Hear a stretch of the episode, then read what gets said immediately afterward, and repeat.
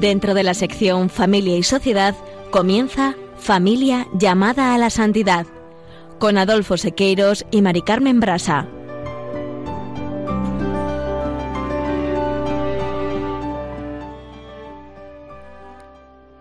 Muy buenos días, queridos oyentes de Radio María y familia Radio María. Bienvenidos un lunes más al programa Familia llamada a la Santidad.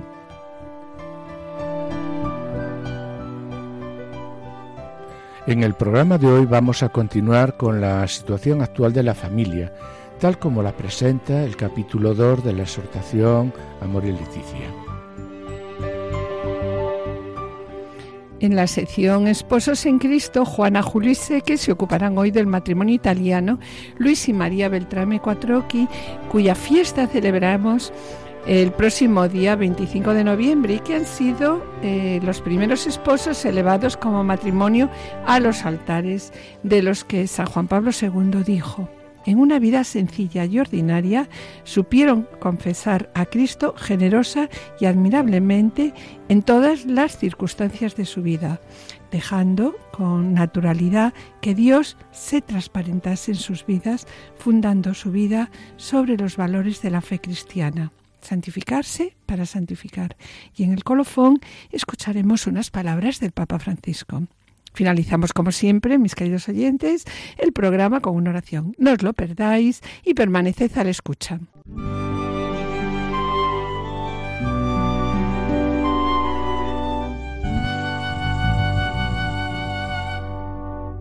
La alegría y el amor que se vive en las familias es también el júbilo de la Iglesia, y a pesar de las numerosas señales de crisis del matrimonio, el deseo de la familia permanece vivo, especialmente entre los jóvenes, y esto motiva a la Iglesia. Así con estas frases es como empieza la exhortación posinodal Amor y Leticia sobre el amor de la familia. Se trata, por tanto, de acoger ese deseo y acompañar ese anhelo para hacer crecer la semilla del Evangelio. En el programa anterior hemos comentado, tal como figura en el capítulo 2 del Amoris Leticia, el cambio antropológico cultural, el creciente peligro que presenta un individualismo exagerado y el ritmo de vida actual. Asimismo, hemos hablado desde fenómenos ambiguos, tal como nos lo comenta el documento, ¿no? que apuestan por la autenticidad, pero que mal orientados pueden crear actitudes de huida de los compromisos, desde la libertad para elegir, pero si uno no tiene objetivos nobles y disciplina personal, esta libertad puede degenerar, esta libertad degenera en una incapacidad para donarse generosamente, desde un loable sentido de justicia, pero que mal entendido convierte a las personas en qué? En clientes que solo exigen prestaciones de servicio. De esta manera, la familia puede convertirse en un lugar de paso, un lugar de paso al que uno acude cuando le parece conveniente para sí mismo o a donde uno va a reclamar, pues sus derechos, ¿no? Sí, Mari Carmen. Y a continuación, una vez vistas las sombras, Francisco plantea las luces, destacando un ideal matrimonial con un compromiso, exclusividad y de estabilidad pero en estos momentos las personas no eligen, el matrimonio, ¿no? Sino que eligen sí eligen la soledad por el temor a ser atrapados por una relación que pueda posponer, sus aspiraciones personales. ¿no? Sí. sí, el documento plantea también que los cristianos no podemos renunciar a proponer el matrimonio estaríamos privando al mundo de los valores que podemos y debemos aportar. Debemos de presentar las razones y las motivaciones para optar por el matrimonio y la familia, de manera que las personas estén mejor dispuestas a responder a la gracia que Dios les ofrece. A continuación también en el documento El Amoris Leticia, el Papa da un pequeño tirón de orejas sobre cómo hemos presentado a lo largo del tiempo a la familia y lamenta pues también los errores que pudimos haber cometido en el pasado. Sí, y una vez presentadas ya las sombras, de nuevo el documento presenta nuevas luces cuando dice que debemos agradecer que una gran parte de la gente valora las relaciones familiares que quieren permanecer en el tiempo y que aseguran el respeto a los demás. Y bien, Adolfo, una vez recordado los puntos tratados en el programa anterior, hoy vamos a seguir con el capítulo 2 de donde nos quedamos, ¿no? El otro día. Pues bien, la Moris Leticia, en el apartado 39, presenta que el Papa es consciente de la situación en la que nos encontramos lo que él denomina la cultura de lo provisorio y que referido al amor, pues se denomina amor líquido. Sí, este amor líquido que salta lo efímero, lo cambiante, lo fugaz, lo que no tiene compromiso, es un amor etéreo. Y el adjetivo líquido pone de manifiesto la fragilidad de los vínculos afectivos que existen entre las personas, haciéndolas mucho más frágiles, débiles, sin compromiso. Sí, el amor líquido aborrece todo lo sólido, duradero y comprometedor, ¿no? El compromiso. En el ambiente de hedonismo en el que nos movemos se absolutiza la experiencia de placer, de la gratificación inmediata. El amor líquido vive para instalado en el instante. El amor líquido no solo se opone a lo sólido, como decíamos antes, ¿no? porque lo aborrece, sino que tiende a derretir lo sólido. O sea, no es un líquido inocuo, sino que tiende a licuar todo lo que le rodea y de esa forma intenta ser este amor líquido el único modo de amor. Este amor, bueno, pues se convierte en, el referente en el ámbito de la adolescencia.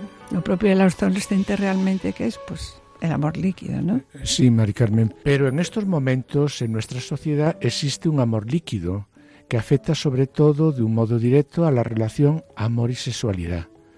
Y volviendo de nuevo a la exhortación Amor y Leticia, sobre lo que acabas de decir, me gustaría leer lo que dice en el apartado 39. Y leo, las consultas previas a los dos últimos sínodos sacaron a la luz diversos síntomas de la cultura de lo provisorio.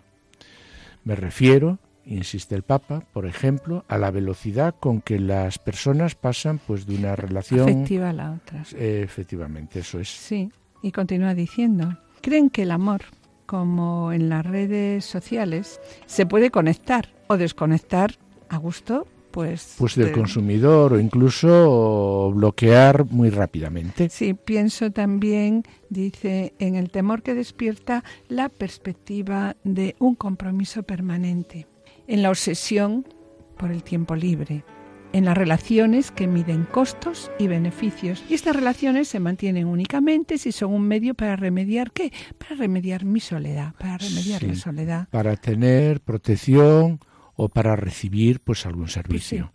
Y continúa diciendo el Papa en la Moris Leticia que si esto se traslada a las relaciones afectivas, ¿qué sucede? Pues lo que sucede con los objetos y el medio ambiente, todo es descartable, cada uno usa y tira, Gasta gasta, y rompe. aprovecha y estruja mientras sirva y después adiós. Sí, sí es verdad. En nuestra cultura, nuestra sociedad es narcisista y sobre el narcisismo el documento presenta que vuelve, el narcisismo vuelve a las personas incapaces de mirar más allá de sí mismas, de sus deseos y de sus necesidades. Pero la verdad es que quien utiliza a los demás, y eso un poco por experiencia también lo sabemos nosotros, Mm. tarde o temprano termina siendo utilizado, manipulado y abandonado con la misma lógica. Esto realmente también te lo va enseñando la vida. Sí, y quiero comentar lo que aquí dice la Moris Leticia, llamando la atención que en estos tiempos las rupturas se dan muchas más veces en adultos mayores que buscan una especie de autonomía. Sí, es curioso, Sí, ¿no? Y sí, sí. rechazan el ideal de envejecer juntos, cuidándose y sosteniéndose. Totalmente qué pena, ¿verdad? Claro, sí. Mm. Y la verdad, ¿eso por qué sucede? La verdad es que vemos muchas veces a matrimonios de edad avanzada o ya jubilados que se dan cuenta de pues que no tienen nada en común. Nunca han compartido pensamientos, aficiones o gustos. Nunca han tenido un proyecto en común. Jamás han hablado. eh, incluso puede suceder, Adolfo, fíjate que ni se conozcan entre ellos, pues porque no se han comunicado, no comunicaron sus corazones, sus almas, ¿no? Efectivamente. Y de ahí la necesidad de acompañar a los matrimonios recién consolidados, como refiere este documento en el capítulo 6, para que puedan llegar al final de sus vidas a la plenitud en ese amor.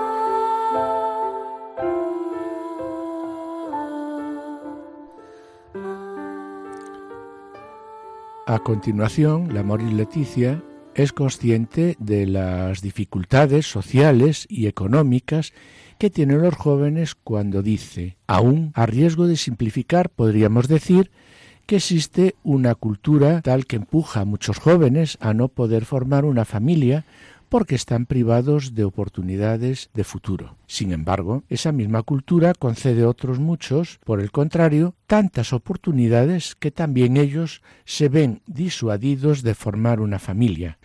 En algunos países, muchos jóvenes a menudo son llevados a posponer la boda por problemas de tipo económico. Laboral o, o de estudio. O de estudio, sí. Mm, Es verdad. Es verdad, esto sucede con sucede mucho en nuestra sociedad en la que nos encontramos con gran número de jóvenes que por razones económicas dicen pues que no pueden casarse y la verdad que en muchos casos esto es lo correcto.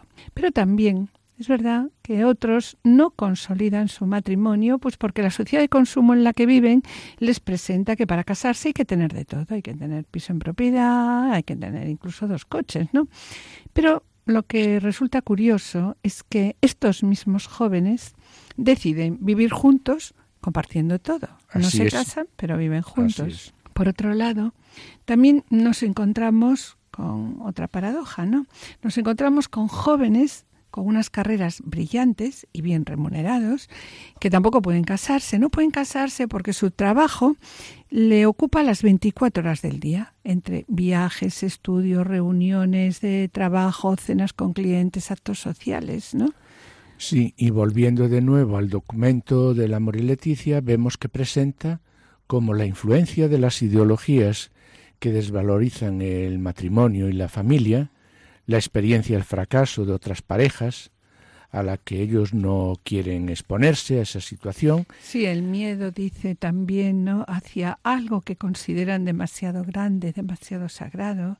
las oportunidades sociales y las ventajas económicas derivadas de la convivencia, una concepción puramente emocional y romántica del amor, el miedo de perder su libertad e independencia, Sí, y el rechazo también de todo lo que es concebido como institucional y burocrático. Dicen, ¿para qué me voy a casar? ¿No? Por todo ello, el Papa recomienda que necesitamos encontrar las palabras, las motivaciones y los testimonios que nos ayuden a tocar las fibras más íntimas de los jóvenes, allí pues donde son eh, más capaces de generosidad, de compromiso, de amor e incluso de heroísmo, para invitarles a aceptar sí, con dice- entusiasmo y valentía el desafío del matrimonio. Sí, sí. Y los padres sinodales se refirieron a las actuales tendencias culturales que parecen imponer una efectividad sin límites, una afectividad narcisista, inestable y cambiante, que no ayuda siempre a las personas a alcanzar una mayor madurez. También en este documento eh, refiere que mm, los padres sinodales están preocupados por una cierta difusión de la pornografía y de la comercialización del cuerpo, favorecida, entre otras cosas, pues por un uso desequilibrado de Internet y por la situación también de las personas que se ven obligadas a practicar la prostitución. En este contexto, los cónyuges en esta sociedad, los cónyuges se sienten a menudo inseguros, indecisos y la verdad es que les cuesta encontrar modos para crecer. Son muchos los que suelen quedarse en los estadios primarios de la vida emocional y sexual. De ahí la necesidad de enseñar a amar.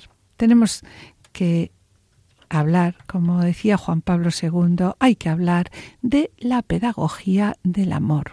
Así es, María Carmen. Y muchos cónyuges, es verdad, se sienten a menudo pues inseguros, indecisos, como bien acabas de decir.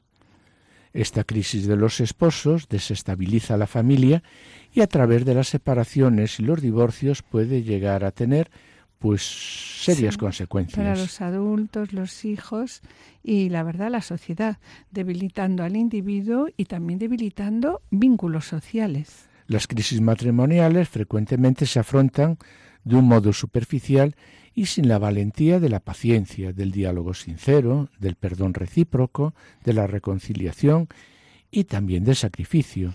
¿Y estos fracasos a qué dan origen? Mm. Pues a nuevas relaciones, nuevas parejas, nuevas uniones y crean situaciones familiares complejas y problemáticas para la opción cristiana. Una preocupación que destaca la Moris Leticia es el descenso demográfico, que refiriéndose a España es especialmente grave. En nuestro país faltan al menos 260.000 nacimientos más anuales cada año. Esto es 719 alumbramientos más al día de los que hay, claro, para asegurar el nivel de reemplazo generacional, según datos del informe sobre evolución de la familia en España presentado por el Instituto de Política Familiar. Según este mismo informe, en nuestro país, nos dice, nacen al año 143.000 niños, menos que en el año 80, a pesar del aumento de población en más de 9 millones de personas desde este año y de la inyección de natalidad de madres extranjeras. Es más, estos expertos advierten que se lleva realmente 35 años por debajo del nivel necesario para que se realice el reemplazo generacional y el déficit de natalidad en España es de tal magnitud en estos momentos que se está provocando una inversión totalmente dramática de la pirámide poblacional. Eh, por otro lado, también este informe destaca y nos parece importante que cada vez se tienen los niños, los hijos más tarde, es decir, una mujer en España prácticamente tiene los niños a los 32, 31,78 años, ¿no? Y en esta línea, pues también comenta que las españolas son las mujeres de la Unión Europea que llegan más tarde a la maternidad. Está claro que si llegan más tarde a la maternidad, esto dificulta la posibilidad de que haya un aumento de nacimientos en los próximos años. Como consecuencia de todo ello, eh, comenta este informe, en el año 2015 se registraron por primera vez más muertes que nacimientos y se ve que esta tendencia sigue en aumento. Estamos, por lo tanto, inmersos en un invierno demográfico sin precedentes. Y si no se toman en serio a las familias, estamos abocados a qué? Pues al, suicidio como sociedad. Mm. Pues sí.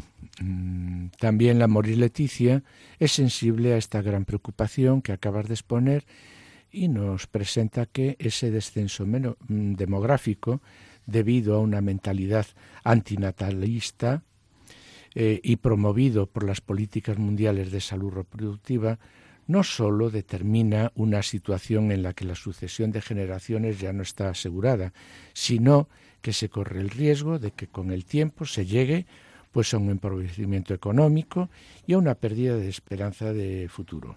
Sí, y sobre ello eh, destaca que el avance de las biotecnologías también ha tenido un fuerte impacto sobre la natalidad.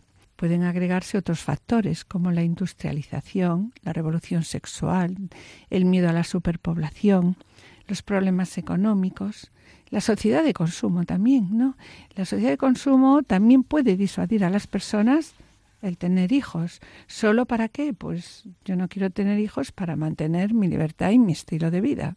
Y en el último apartado el Papa destaca con claridad que es verdad que la conciencia recta de los esposos cuando han sido muy generosos en la comunicación de la vida, puede orientarlos a la decisión de limitar el número de hijos por motivos suficientemente serios. Pero también, por amor a esta dignidad de la conciencia, la Iglesia rechaza con todas sus fuerzas las intervenciones coercitivas del Estado, que van a favor pues de la anticoncepción, la esterilización e incluso del aborto. Sí, y sobre estas medidas en favor de la anticoncepción, la esterilización e incluso del aborto, dice el documento que estas medidas son inaceptables, incluso en lugares con alta tasa de natalidad. Pero lo que sí llama la atención así nos dice el documento, es que los políticos alienten la anticoncepción, la esterilización e incluso el aborto en algunos países que sufren el drama, como en España, de una tasa de natalidad muy baja.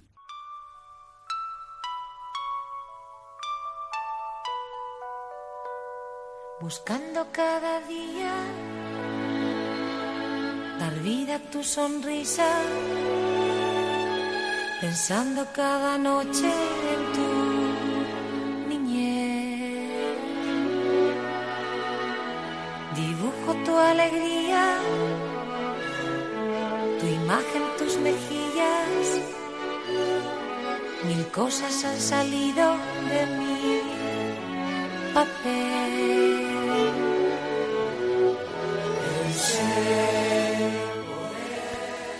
Queridos oyentes y familia Radio María, estamos en el programa Familia llamada a la Santidad, dirigido por Adolfo Sequeiros y quien les habla Mari Carmen Brasa. Finalizamos esta primera sección y antes de iniciar la segunda quisiéramos adelantarles que en el colofón escucharemos unas palabras del Papa Francisco. A continuación, damos paso al espacio Esposos en Cristo en el que nuestros colaboradores, Juana, Julio y Seque, se acercarán a la vida del matrimonio italiano Luis y María Beltrame Quattrocchi, cuya fiesta celebramos el próximo día 25 de noviembre y que han sido los primeros esposos elevados como matrimonio a los altares y presentados también como ejemplo de santidad matrimonial. No os perdáis su ejemplo de vida, permaneced en la escucha, permaneced en Radio María pasando aquellos mil retratos, ninguno se parece a ti, amor. Pensé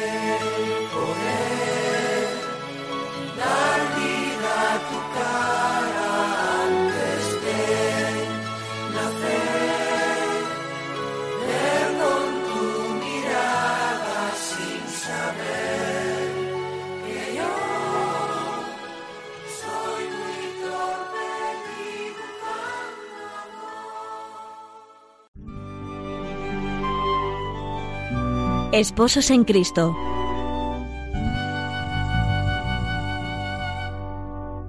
Queridos amigos de Radio María, en esta sección del programa nos ocupamos hoy de un matrimonio italiano especialmente destacado.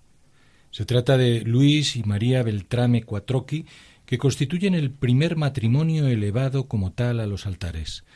Efectivamente, San Juan Pablo II, que tanto protegió y protege desde el cielo a las familias, beatificó a este matrimonio el 21 de octubre de 2001. En la homilía pronunciada en la ceremonia, dedicó a María Beltrame estas hermosas palabras. En una vida sencilla y ordinaria supo confesar a Cristo generosa y admirablemente, en todas las circunstancias de su vida, en la condición de esposa, madre y apóstol, dejando con naturalidad que Dios se transparentase en ella, su mensaje es bien claro para las madres, esposas y educadores. Es una invitación viva para todos sobre cómo entregarnos a los demás, una invitación a vivir la propia fe y vocación como expresión de la caridad de Cristo.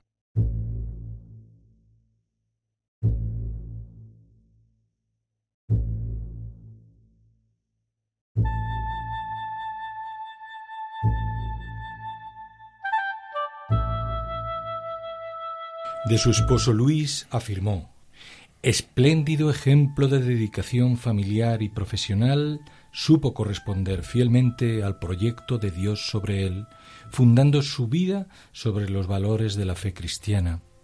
Propio de su vida fue el interés cotidiano por profundizar en la presencia de Dios hasta llegar a una notable madurez espiritual, trabajando con coherencia y solicitud por la salvación propia y de los que trataba en sus relaciones profesionales, santificarse para santificar.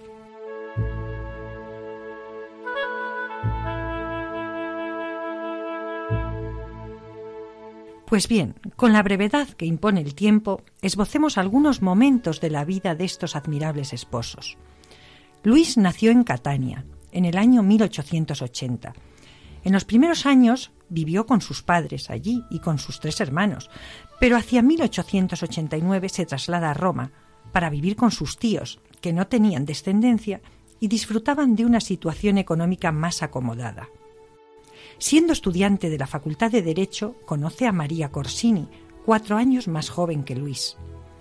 María, hija de un capitán del ejército real, estudió con las hermanas de San José de Cluny y más tarde obtuvo un título en estudios de dirección y contabilidad.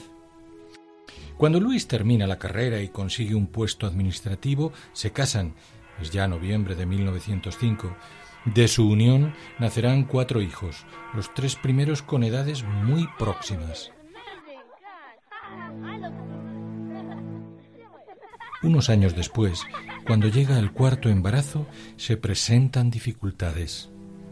Acuden a un célebre ginecólogo de Roma que les propone interrumpir la maternidad si, en sus palabras, quieren salvar al menos a la madre. María y Luis rechazan categóricamente el aborto y se abandonan a la voluntad de Dios, voluntad que se manifestó en que María vivió 51 años más y la niña que nació, Enriqueta, llegó a cumplir 98 años. En 1909, el esposo obtiene un alto cargo en la administración judicial, un ambiente poco propicio a la fe y donde, sin embargo, ejercita su apostolado cristiano y recoge sus frutos gracias a la profunda bondad que tiene al tratar con todos. Participa como voluntario también en asociaciones católicas y ejerce una importante labor en la Asociación Scout Católica Italiana. María, por su parte, mm, está especialmente dotada para las disciplinas literarias. Por ello, cuando tiene la necesidad de compartir sus reflexiones y sentimientos sobre la educación y la familia cristiana, lo hará en ensayos de gran fuerza y sensibilidad. La vida para ella era servicio a los demás, entregar la riqueza interior que venía de Dios, dar la vida espiritual a todos los que nos rodean.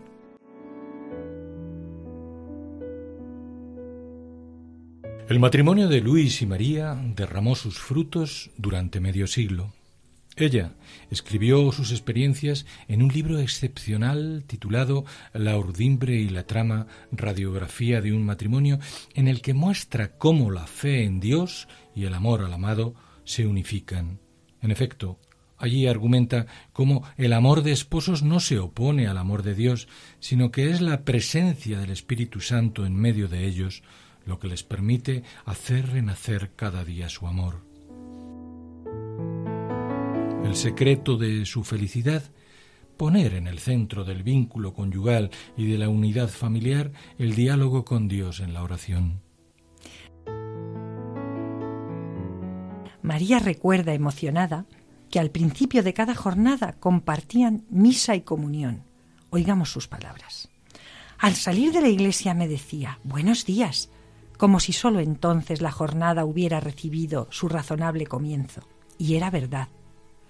Luego nos reencontrábamos a la hora de cenar. Con cuánta alegría esperaba y oía cómo metía su llave en la cerradura de la puerta, todos los días, bendiciendo siempre con toda el alma al Señor.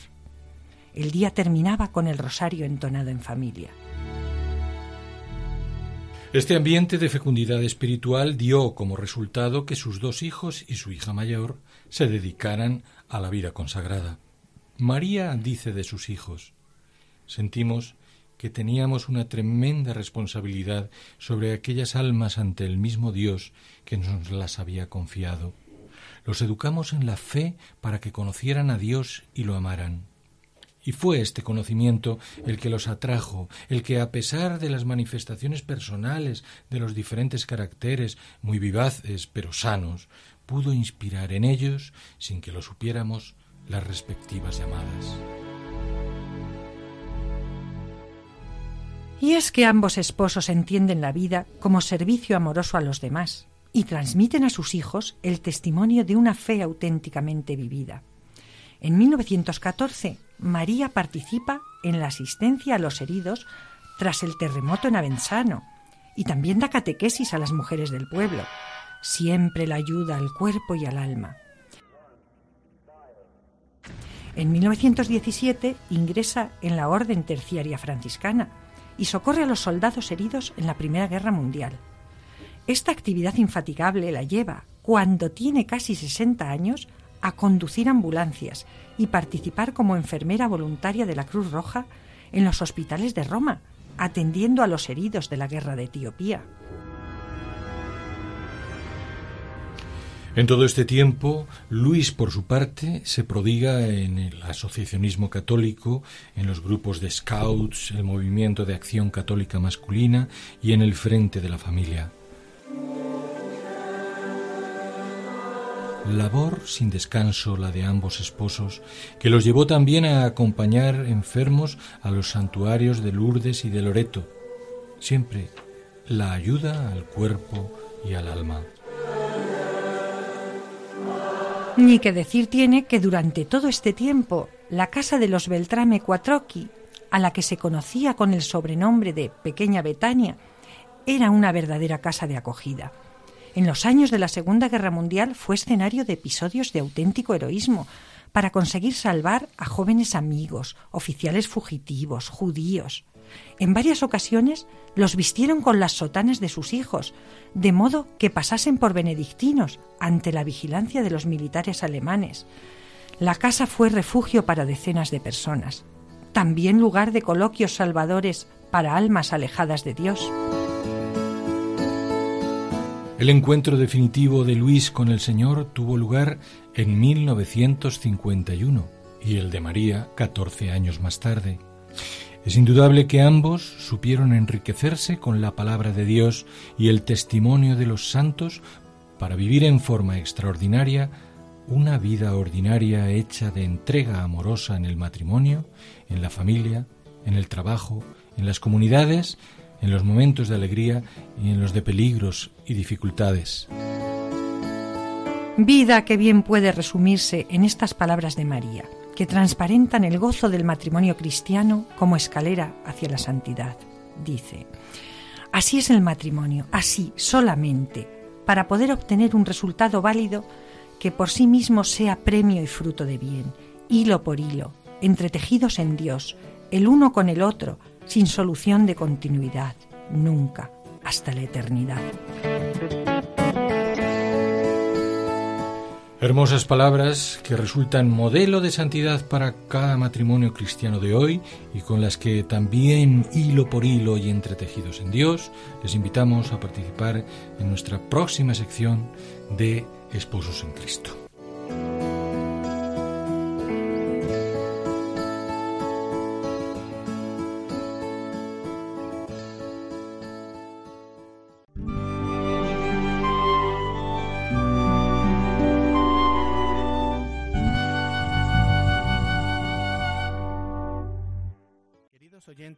Familia de Radio María. Estamos en el programa Familia llamada a la Santidad, dirigido por Adolfo Sequeiros y Mari Carmen Brasa. Les recordamos que pueden ponerse en contacto con nosotros a través del correo familia llamada a la santidad, todo junto, arroba radiomaria.es o enviando un correo postal a la dirección de Radio María, Paseo de Lanceros 2, primera planta 28024 de Madrid indicando el nombre del programa Familia llamada a la Santidad. Para solicitar este programa deberán dirigirse ustedes al teléfono de atención al oyente 902 500 518. Repito, 902-500-518. También pueden escucharlo a través de podcast entrando en la página www.radiomaria.es y podrán descargarlo en su ordenador para archivarlo o para escucharlo pues a la hora que ustedes deseen.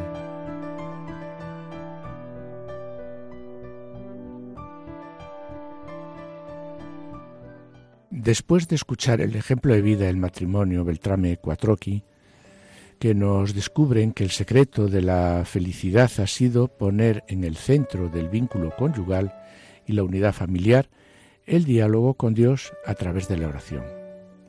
Ejemplo de vida que bien puede resumirse, como acabamos de escuchar, en estas palabras de María, que nos descubren el gozo del matrimonio cristiano como una escalera hacia la santidad.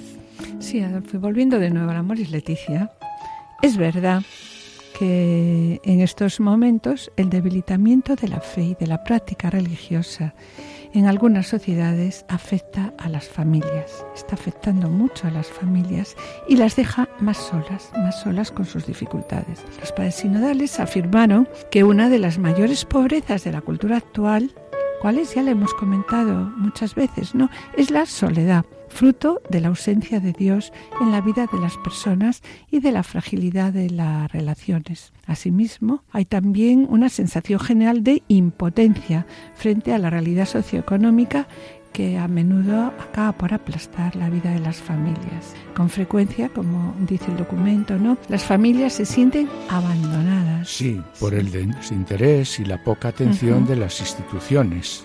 Y el Estado tiene la responsabilidad de crear las condiciones legislativas y laborales para garantizar el futuro de los jóvenes y ayudarles a realizar su proyecto de formar una familia. Sí, en el apartado siguiente sigue presentando los grandes problemas a los que se enfrentan las familias, destacando la falta de una vivienda digna o adecuada que suele llevar a postergar la formalización de una relación, como ya hemos comentado anteriormente, ¿no, Adolfo? Y aquí el documento hace también un ruego a la sociedad y a las instituciones cuando propone que hay que recordar que la familia tiene derecho a una vivienda decente, apta para la vida familiar y proporcionada al número de sus miembros, en un ambiente físicamente sano que ofrezca los servicios básicos para la vida de la familia y la comunidad. Una familia y un hogar son dos cosas que se reclaman mutuamente. Esto muestra que tenemos que insistir en los derechos de la familia y no solo, como se insiste tanto, en los derechos individuales. La familia, y lo repetimos una vez más y aquí lo repite el Papa Francisco es un bien del cual la sociedad no puede prescindir, pero es verdad que la familia necesita ser protegida. Asimismo, la defensa de estos derechos es una llamada profética en favor de la institución familiar, como se menciona en la Carta de los Derechos de la Familia. Sí, continúa diciendo. Las familias tienen, entre otros derechos, el de poder contar con una adecuada política familiar por parte de las autoridades públicas en el terreno jurídico, económico, social y fiscal. A veces son dramáticas las angustias de las familias. ¿En qué momentos? Pues frente a la enfermedad de un ser querido. ¿Por qué? Porque no tiene muchas familias acceso sí, a servicios adecuados exacto, de salud. O también las familias sufren angustias cuando se prolonga el tiempo sin acceder a un empleo digno y se necesita ese trabajo. Y continúan diciendo, los problemas económicos excluyen el acceso de la familia a la educación, eh, a la vida cultural y a la vida social activa.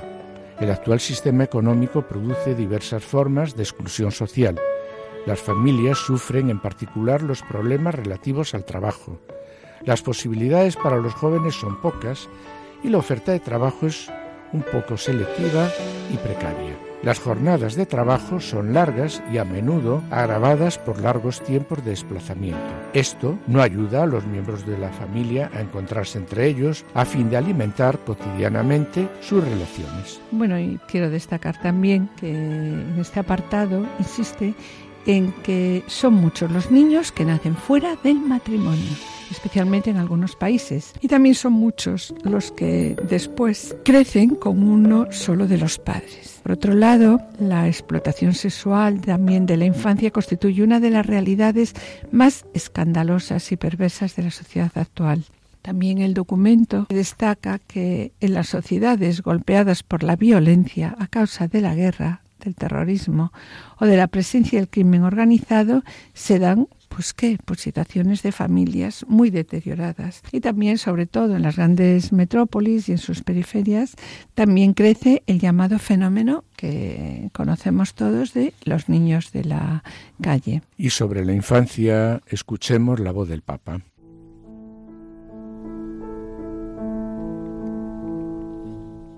Hablando de los niños, muchos de los cuales sufren desgraciadamente auténticas historias de pasión. Pensemos en los hijos no deseados o abandonados, en los niños de la calle, sin educación ni atención sanitaria, en los chicos maltratados, a los que le roban su infancia y su juventud. Es una vergüenza para la sociedad y un grito de dolor dirigido directamente al corazón del Padre.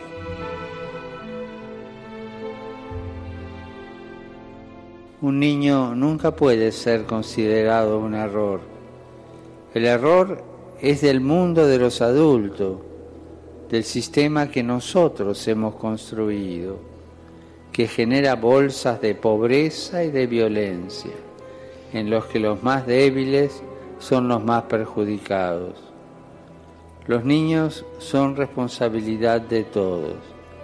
Los padres no deberían sentirse solos en su tarea. La estabilidad social y la promoción de la familia, la ausencia de delincuencia y posibilidad de un trabajo digno contribuyen sin duda a asegurarles un hogar. Tratándose de los niños, ningún sacrificio es demasiado costoso. Y entendámoslo bien, con los chicos no se juega.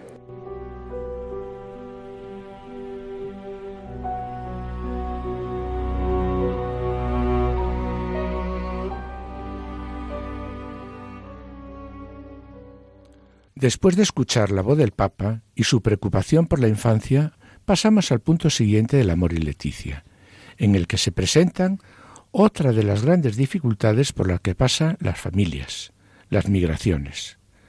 Las migraciones como otro signo de los tiempos que hay que afrontar y comprender con toda su carga de consecuencias sobre la vida familiar. Sí, es verdad que el último sínodo ha dado una gran importancia a esta problemática al expresar que atañe este problema a poblaciones enteras en varias y muchas partes del mundo, ¿no?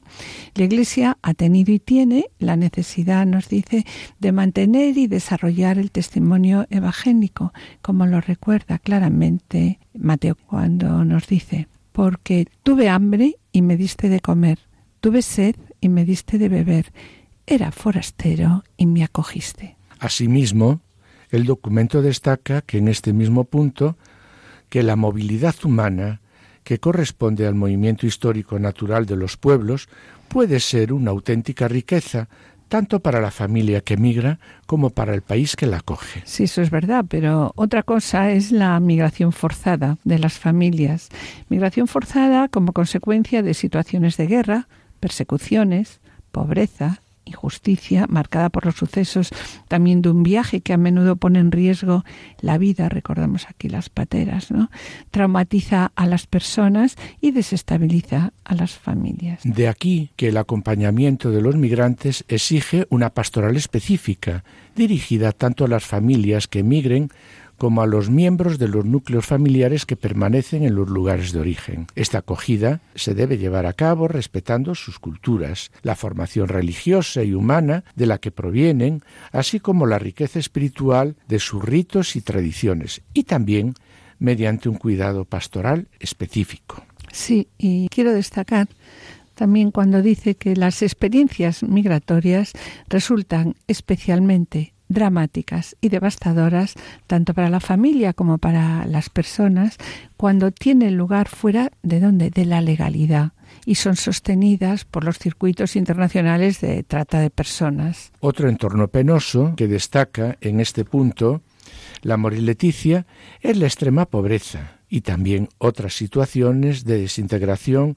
que inducen a veces a las familias incluso a vender sus propios hijos para la prostitución. O el tráfico de órganos. Sí, o el tráfico de órganos.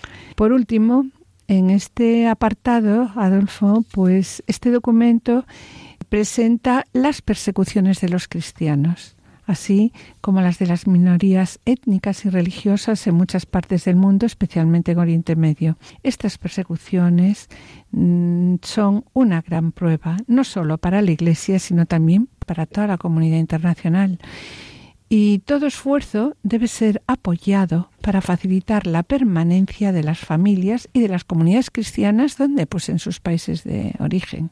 Sí, y en la Amor y Leticia, en el, el apartado 47, presenta como los padres sinodales también dedicaron una especial atención a las familias de las personas con discapacidad, en las cuales dicho hándicap interrumpe en eh, su vida habitual e irrumpe en su vida y genera un desafío profundo e inesperado que desbarata los equilibrios, los deseos y las expectativas de esa familia. Es verdad, es verdad, Adolfo, que estas familias merecen una gran admiración cuando aceptan con amor la difícil prueba ¿no? de un niño discapacitado. Estas familias dan a la Iglesia y a la sociedad un valioso testimonio de fidelidad a la entrega y al don de la vida. Las personas ¿no? con discapacidad son para las familias un don y una oportunidad para crecer en el amor, en la ayuda recíproca y en la unidad. La familia que acepta con los ojos de la fe la presencia, nos dice el documento, de personas con discapacidad, podrá reconocer y garantizar la calidad y el valor de cada vida, con sus necesidades, sus deseos y sus oportunidades. Y dicha familia, también dice, proveerá asistencia y cuidados y promoverá eh, compañía y afecto en cada fase de la vida. Otro desafío que se presenta en estos momentos en las familias son los ancianos, que en el ámbito de la familia son los abuelos. Somos los abuelos. Sí, somos los abuelos. Y a los que nosotros les hemos ya pues dedicado en su momento pues tres pues, programas. La mayoría de las familias respeta a los ancianos, los rodea de cariño y los considera una bendición, destacando la Amor y Leticia un agradecimiento especialmente dirigido a las asociaciones y movimientos familiares pues que trabajan en favor de los ancianos eh, tanto en lo espiritual como en lo social. Pero también es frecuente que en las sociedades altamente industrializadas, donde su número va en aumento mientras que la tasa de natalidad, como comentamos hace un momento, disminuye, ¿qué sucede? Pues estos ancianos corren el riesgo de ser percibidos como un peso. Por otro lado, los cuidados que requieren a menudo ponen a prueba a sus familias, a sus seres queridos. En estos tiempos, valorar dice el documento, la fase conclusiva, es decir, la fase final de la vida, es todavía más necesaria hoy porque en la sociedad actual se trata de cancelar por todos los modos posibles el momento del tránsito. La fragilidad y dependencia del anciano a veces son injustamente explotadas. ¿Para qué? Para sacar ventaja económica. Y por otro lado vemos también cómo numerosas familias nos enseñan que se pueden afrontar los últimos años de la vida cuidando a los mayores. Sí, y Mari Carmen, y por otro lado vemos como gran número de ancianos son acogidos en estructuras eclesiales donde pueden vivir en un ambiente sereno y familiar, en el plano material y espiritual, como son también los grupos de vida ascendente en las parroquias, y por último, este punto destaca la eutanasia y el suicidio asistido como graves amenazas para las familias, las de todo el mundo, subrayando en este documento que su práctica es legal en muchos países y que la Iglesia se opone firmemente a estas prácticas y siente el deber de ayudar a las familias que cuidan de sus miembros, ancianos y enfermos. Sobre todo esto que hemos tratado, escuchemos un ruego del Papa Francisco a las instituciones públicas en favor de la familia. Es necesario que desde todas las instancias de la vida pública se pongan los medios para un nuevo orden social, que rompa la espiral perversa entre familia y pobreza que lleva a la sociedad a la ruina. También nosotros, cristianos, debemos estar cada vez más cerca de las familias que sufren la pobreza. La Iglesia Madre no debe olvidar nunca este drama de sus hijos. Ella también está llamada a ser pobre, practicando la simplicidad en su propia vida, de manera que llegue a ser fecunda y pueda dar una respuesta a tanta miseria. Finalizamos el programa de hoy con una oración por la familia compuesta por la Madre Teresa de Calcuta.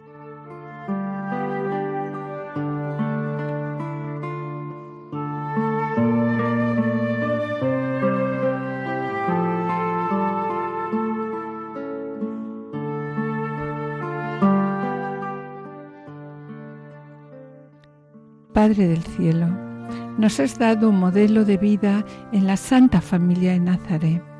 Ayúdanos, Padre, a hacer de nuestra familia otra Nazaret, donde reinan el amor y la paz, que sea profundamente contemplativa, totalmente eucarística y vibrante en la alegría. Ayúdanos a permanecer juntos en la alegría y en el dolor a través de la oración en familia Enséñanos a ver a Jesús en los miembros de nuestra familia, especialmente a descubrir tu rostro escondido en su pobreza. Que el corazón de Jesús haga nuestros corazones mansos y humildes como el suyo y nos ayude a hacer nuestros deberes en la familia en santidad. Haz que podamos amarnos como Dios nos ama cada uno de nosotros cada día más, perdonándonos mutuamente como tú perdonas nuestros pecados. Ayúdanos, oh Padre, a aceptar todo lo que nos das y a dar todo lo que tú nos pides con gran sonrisa. Corazón Inmaculado de María, causa de nuestra alegría, reza por nosotros, San José, reza por nosotros. Santos ángeles custodios, estás siempre con nosotros, guiadnos y protegednos. Amén.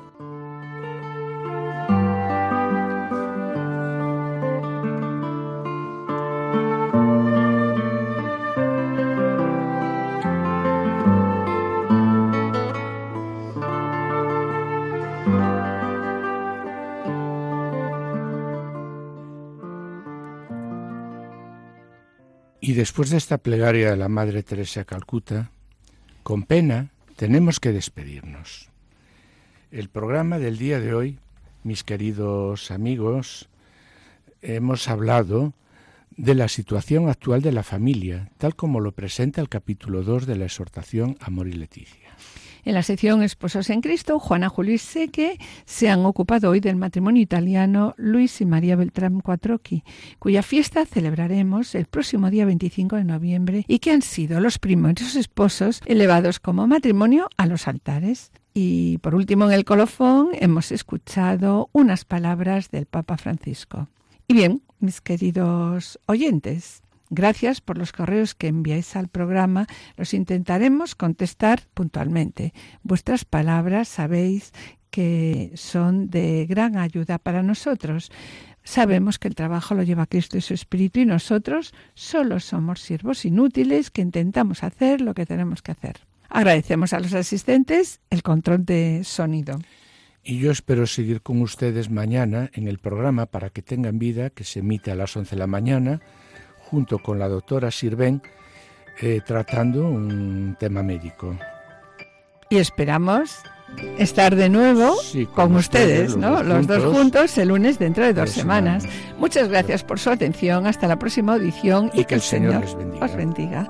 A continuación, damos paso a la revista diocesana. No se lo pierdan. Permanezcan en la escucha, permanezcan en Radio María. Han escuchado Familia llamada a la santidad con Adolfo Sequeiros y Mari Carmen Brasa.